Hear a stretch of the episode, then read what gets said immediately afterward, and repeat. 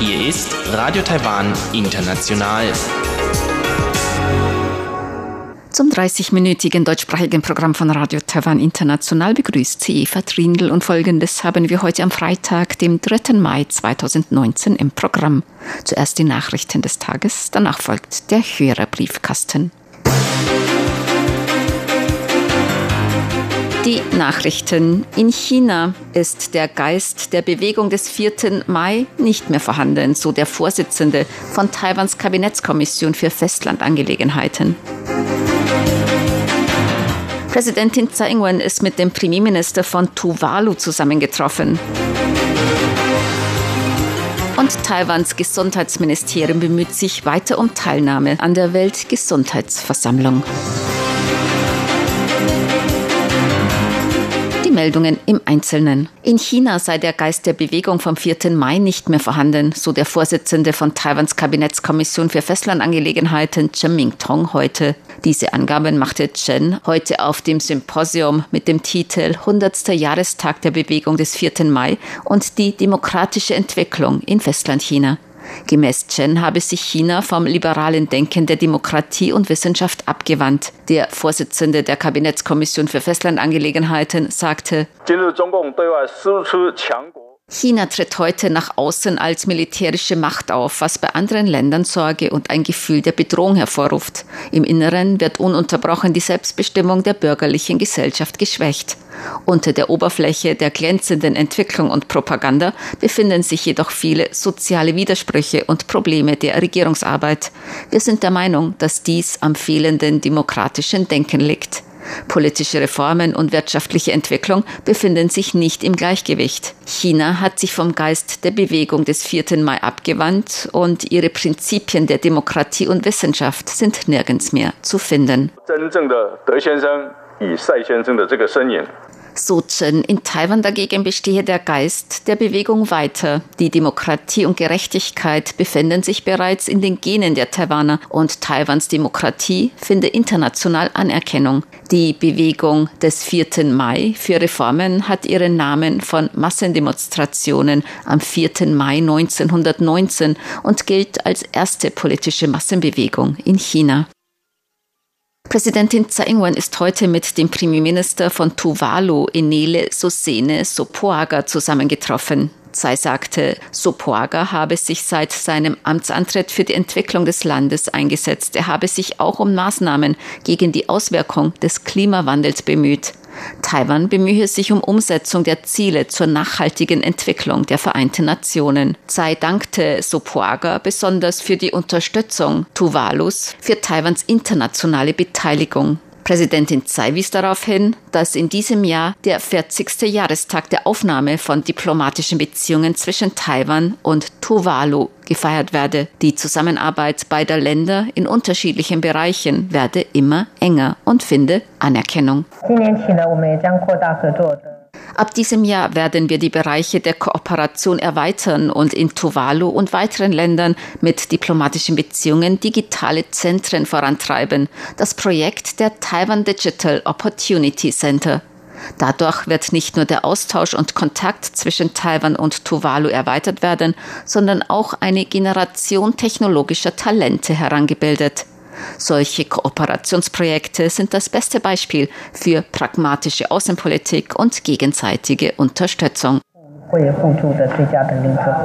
So Präsidentin Tsai. Der Premierminister von Tuvalu dankte Taiwan für die Unterstützung Tuvalus. Er wies auf die Bedeutung der diplomatischen Beziehungen Tuvalus zu Taiwan hin. Er hoffe, dass die Beziehungen weiter gestärkt werden. Er wolle mit anderen pazifischen Inselstaaten der Welt zeigen, welche Beiträge Taiwan für den Fortschritt der Menschheit leisten könne. Supaga äußerte auch die Hoffnung, dass Taiwan Tuvalu beim Management von sozialen Medien unterstützen könne. Dies ist der 16.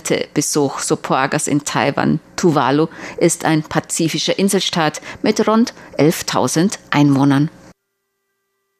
Taiwans Gesundheitsministerium bemüht sich weiter um Teilnahme an der Weltgesundheitsversammlung WHA. Die diesjährige WHA wird vom 20. bis 28. Mai in Genf stattfinden. Taiwan erhielt wegen Chinas Blockadehaltung nach dem Regierungswechsel in Taiwan in den vergangenen zwei Jahren keine Einladung zur Teilnahme als Beobachter an der WHA mehr. Es ist zu befürchten, dass China auch in diesem Jahr die Teilnahme Taiwans verhindern wird. Taiwans Ministerium für Gesundheit und Soziales werde sich verstärkt darum bemühen, die Welt über Taiwans Medizin und Gesundheitswesen zu informieren, so Gesundheitsminister Chen Shih-chung heute.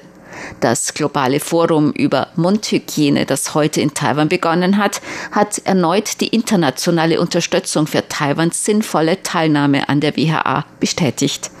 Das Gesundheitsministerium habe in Zusammenarbeit mit dem Außenministerium über internationale Medien und Einladung von internationalen Medienvertretern und Experten über Taiwans Medizin- und Gesundheitswesen informiert, darunter über Taiwans Strategien zur Mundgesundheit und Taiwans Krankenhäuser und Krankenstationen. Dadurch erhoffe man sich noch mehr internationale Unterstützung. Kürzlich habe man auch den angesehenen belgischen Neurochirurgen und Präsidenten des belgischen Senats Jacques Brocci eingeladen und den früheren US-Gesundheitsminister Dr. Thomas E. Price. Taiwans Gesundheitsminister wird voraussichtlich am 17. Mai an der Spitze einer Delegation nach Genf reisen. Auch wenn Taiwan nicht an der WHA teilnimmt, organisiert Taiwans Delegation am Rande der WHA Informationsveranstaltungen und führt Gespräche mit Teilnehmern der WHA.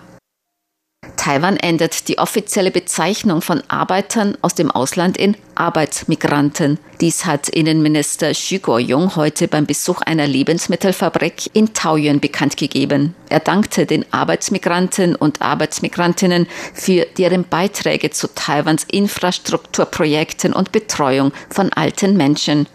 Die bisherige Bezeichnung Wailau, ausländische Arbeiter, wird gemäß Innenminister Xu Guoyong in Zukunft offiziell nicht mehr gebraucht werden. Dafür wird der Ausdruck Igong Arbeitsmigrant bzw. Arbeitsmigrantin verwendet werden.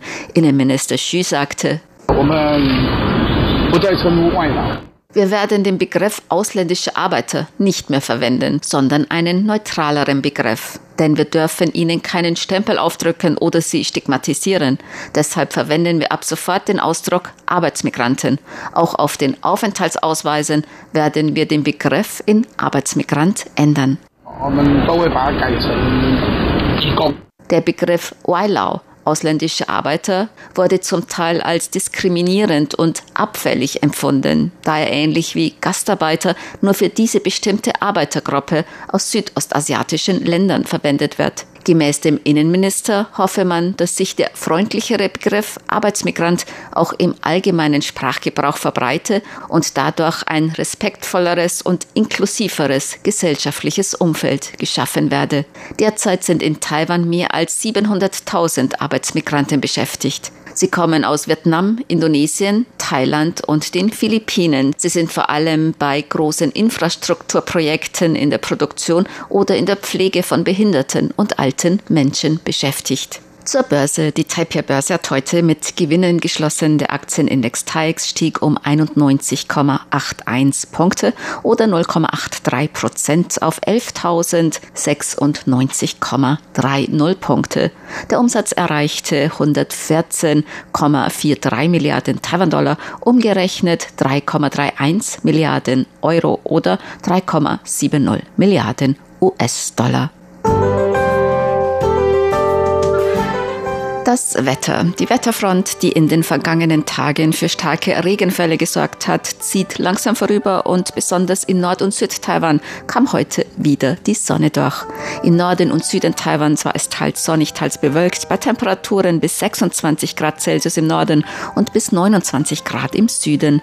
In Mittel-Taiwan noch viele Wolken, örtlich noch einzelne Regenfälle bei Temperaturen bis 26 Grad. Die Aussichten für das Wochenende inselweit teils sonnig, teils bewölkt, bei Temperaturen zwischen 21 und 28 Grad im Norden und zwischen 22 und 31 Grad Celsius im Süden. In Mittel- und Südtaiwan kann es örtlich Regenschauer oder Gewitter geben. Dies waren die Tagesnachrichten am Freitag, dem 3. Mai 2019 von Radio Taiwan International. Nun folgt der Hörerbriefkasten.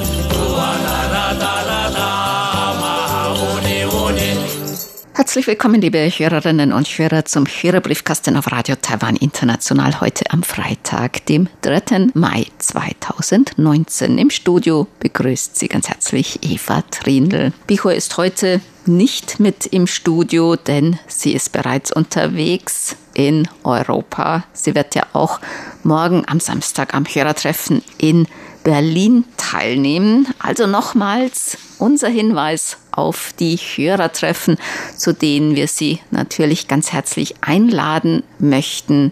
In Berlin morgen am Samstag, dem 4. Mai ab 14 Uhr im Taiwan Kultursaal in der Markgrafenstraße 35 im Konferenzraum. Das ist in der Taipei-Vertretung in der Bundesrepublik Deutschland am Gendarmenmarkt. Dann am kommenden Samstag, dem 11. Mai, findet das Hörertreffen in Ortenau statt. Ab 12 Uhr im Restaurante Pizzeria Toscana im Schützenhaus Ortenau am Schießstand 1 in Gaggenau, Ortenau. Bichwe wird an beiden Hörertreffen teilnehmen. Sie befindet sich nämlich gerade auf Urlaub in Deutschland. Mehr Informationen und Näheres über die Anfahrt können Sie auf unserer Website nachlesen www.rti.org.tw, dann auf Deutsch, dort auf der Hauptseite unter Hörerinfo. Klicken Sie einfach auf den Link Hörertreffen. Wir wünschen natürlich allen, die schon morgen in Berlin beim Hörertreffen dabei sein werden, eine gute Anfahrt und viel Spaß beim Treffen. Dann noch etwas in eigener Sache. Am Samstag, dem 27. April, gab es ein technisches Problem bei der Ausstrahlung unseres Programms über Kurzwelle. Es war nur hin und wieder kurz etwas zu hören. Erst in den letzten etwa drei Minuten war dann der Beginn der Samstagssendung zu hören mit der Programmvorschau. Mehrere Hörer haben uns auch schon darüber informiert und manche hatten auch geschrieben, dass sie die Sendung dann vom Samstag im Internet gehört haben. Herzlichen Dank für die Information. Dann hatten wir schon vergangene Woche im Hörerbriefkasten darauf hingewiesen, dass es in unserem Programm über Kurzwelle einige kleine Änderungen gegeben hat. Am Dienstag folgen nun nach den Business News die Schlagzeilen der Woche. Das Kulturpanorama können Sie am Mittwoch hören, gefolgt vom Wirtschaftsmagazin. Und rund um die Insel mit Elon Huang wurde auf Donnerstag verschoben. Am Samstag vor Reise durch Taiwan ist nun der Blickpunkt im Programm. Sie können einen aktuellen Sendeplan auch auf unserer Website finden und zwar oben auf der Leiste, wenn Sie auf Programm klicken und dann rechts finden Sie auch eine PDF-Datei mit dem Programmschema. Bernd Seiser hat geschrieben mit der Bitte um Hinweis im RTI-Briefkasten am 3. Mai von Radio City bekam ich gerade die Information, dass die für 27. April vorgesehene Sendung erst am 4. Mai gesendet wird. Vielleicht haben ja einige Teilnehmer beim RTI-Hörertreffen in Berlin einen Kurzwellenempfänger dabei und haben verständlichen Empfang von 12 bis 13 Uhr UTC auf 6190 Kilohertz. Dann wollen wir natürlich auch auf Ihre Post eingehen und Fragen beantworten. Nun ist auch Bichwe wieder dabei. Diesen Teil haben wir vorher schon aufgezeichnet. Stefan Lipsius hat uns geschrieben, eine Ansichtskarte. Gerne sende ich Ihnen einen Kartengruß aus Podgorica, der Hauptstadt Montenegros. Das kleine Land besticht mit einer eindrucksvollen Küste und massiven Gebirgsketten. Die Hauptstadt wirkt jung und modern. Warst du schon mal in Montenegro? Nein. Noch nicht. Dann wird es Zeit, kannst genau. du ja auch genau. mal irgendwann mal hinfahren. Werden. Und er hat uns auch eine Mail geschrieben. Vor wenigen Tagen debattierte in Berlin der Deutsche Bundestag unter anderem über die Frage einer Kostenübernahme der medizinisch seit einigen Jahren möglichen Down-Syndrom-Bluttests durch die gesetzlichen Krankenversicherungen. Gegner einer generellen Kostenübernahme befürchten bekanntlich in diesem Fall eine Zunahme von Schwangerschaftsabbrüchen. In diesem Zusammenhang würde mich daher interessieren, wie auf Taiwan mit der Down-Syndrom-Problematik umgegangen wird und inwieweit eine Pränataldiagnostik zur Vermeidung der Geburt von behinderten Kindern von der taiwanischen Gesellschaft akzeptiert wird. Gibt es auf Taiwan eine zivilgesellschaftliche Debatte über diese ethische Problematik? Ich habe das Gefühl, dass jetzt nicht so breit darüber diskutiert wird. Man kann bei bestimmten Gründen abtreiben, unter anderem, wenn die Gesundheit der Mutter gefährdet ist oder die Gesundheit des Kindes. Wenn bei Untersuchungen festgestellt wird, dass das Kind bestimmte Behinderungen hat, ist es legal abzutreiben. Und ich habe den Eindruck, dass die meisten der Meinung sind, dass das jeder für sich selbst entscheiden muss, weil das eine Gewissensfrage ist. Tatsächlich Abtreibung ja oder nein, da wird natürlich auch in Taiwan diskutiert, aber man diskutiert nicht so sehr viel oder intensiv wie in Deutschland. Vielleicht weil Taiwan nicht ein streng religiöse Stadt ist. Es gibt hier viele verschiedene Religionen und Religionsfreiheit und über viele Themen diskutiert man auch. Allerdings, äh, man hat keine so strenge Haltung zu bestimmten Themen. Wie gesagt, man kann selber die Entscheidung treffen, ob man unter Umständen Abtreibung oder nicht. Und auch Down-Syndrom äh, wird hier getestet und die Krankenkasse zahlt nicht dafür. Allerdings äh, die regionale Regierung bitten immer unterschiedliche Zuschüsse an. Vor allen Dingen die schwangeren Frauen sind meistens jetzt in Taiwan nicht mehr so jung und daher diese Tests werden fast die meisten Frauen übernehmen. Und wie gesagt, äh, es gibt ja Zuschuss von der Regierung und daher sind die Kosten auch nicht wirklich sehr, sehr hoch. Das ist bei den, ich glaube, das ist, sind Fruchtwasser Tests. Aber es gibt ja auch jetzt diese neue äh, Methode, nämlich durch Bluttests. Das kann man sicher in Taiwan auch machen. Ich denke, jede neue Methode, die wird auch in Taiwan angewendet. Und du sagst, es wird nicht von der Krankenkasse bezahlt, aber die sind recht teuer. Also in Deutschland habe ich auch gehört, die kosten mehrere hundert Euro oder so. Die sind sicher dann in Taiwan auch teuer, oder? Ja, genau. Das kostet in Taiwan ungefähr 680 Euro. Aber wie gesagt, man bekommt ja Zuschüsse mhm. und daher insofern, wie viel man in Praxis zahlen soll, weiß ich nicht. Aber Frauen mit äh, höherem Risiko, die werden bestimmt auch diese Test nehmen. Mhm oder man wählt die günstigere Alternative, aber dass Fruchtwasseruntersuchungen hier vorgenommen werden, besonders bei älteren schwangeren Frauen, ist ganz normal in Taiwan, oder? Genau. Ottmar Adler hat geschrieben aus Wien.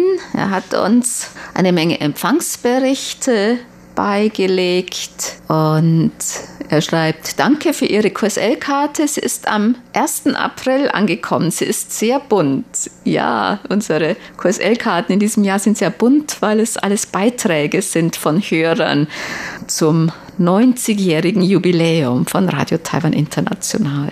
Der Empfang hat sich nicht gebessert, schreibt Ottmar Adler. Und er hat uns Bilder aus der Zeitschrift Österreich beigelegt. Das sind Anzeigen von Freudenmädchen aus Asien. Die Ankündigungen haben den Anschein, als wären die Mädchen Importware. Ist es in Taiwan noch üblich, dass man Töchter an Mädchenhändler verkauft? Nein, es ist gar nicht der Fall.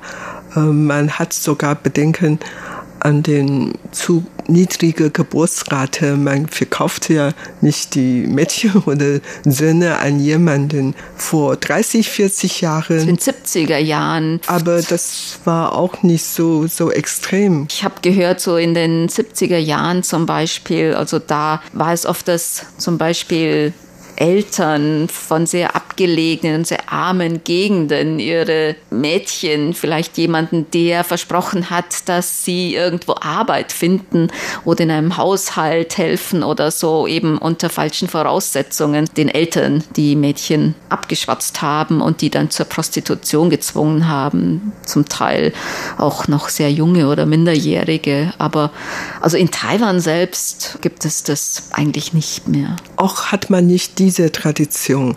Aber früher gab es eine andere Tradition, nämlich ähm, die Mädchen aus den ärmeren Familien, die werden vielleicht dann schon in sehr jungen Jahren zu einer anderen Familie gehen und die arbeiten dort und lernen dort und dann später, wenn sie erwachsen sind, dann heiraten sie den Söhne dort oder so. Auf diese Art und Weise helfen die Mädchen auch diese Familie so. Das war früher wirklich ähm, lange mhm. Tradition gewesen, aber ähm, seit drei, 40 Jahren gibt es auch nicht mehr diese Tradition. Und das hat mit den Freund-Mädchen äh, überhaupt nichts zu tun. Mhm. Also das ist eher diese Tradition gewesen, dass eine arme Familie ihre Tochter an eine reichere Familie gibt und die haben sozusagen die zukünftigen Schwiegertöchter von klein auf aufgezogen und erzogen, damit sie später besser in die Familie passen. Ne? Und diese Mädchen gelten natürlich auch als ähm, kostenlose Arbeitskräfte in diese Großfamilie. In Taiwan hört man hin und wieder von Fällen, dass zum Beispiel junge Frauen aus anderen asiatischen Ländern hier sozusagen auch unter falschen Voraussetzungen illegal hergeholt wurden und dann auch als Prostituierte gearbeitet haben, freiwillig oder auch unfreiwillig. Und dass das manchmal von der Polizei eben aufgedeckt wurde und zerschlagen wurde. Die kommen aber dann aus anderen asiatischen Ländern, nicht aus Taiwan selbst. Ja, also solche Fälle hört man eigentlich heutzutage noch. Und Ottmar Adler fragt, ob es auch in Taiwan solche Anzeigen gibt, also Anzeigen von Prostituierten. In der Zeitung oder so gedruckt sieht man das eigentlich nicht, wenn dann vielleicht eher im Internet oder über andere Kanäle. Ja, Anzeige, das geht natürlich nicht, das ist verboten. Und dieses Geschäft ist natürlich auch illegal und daher wird nicht bekannt gegeben. Michael Willroth hat geschrieben. Er hat uns gehört am 10. April, hatte eigentlich ganz guten Empfang und er würde sich über einen Wimpel freuen, den zum Jubiläum 88, was war das für einer? Kann ich mich gar nicht mehr erinnern, aber den hat er schon. Also, aber wir haben noch auch einige ältere, wenn Sie die nicht haben. Wenn Sie, liebe Hörerinnen und Hörer, Wimpers von RTI haben möchten, können Sie an uns schreiben. Wir haben in der Redaktion noch welche. Die zwar nicht mehr die aktuellsten, aber wir haben, wie gesagt, noch welche Vorräte in der Redaktion.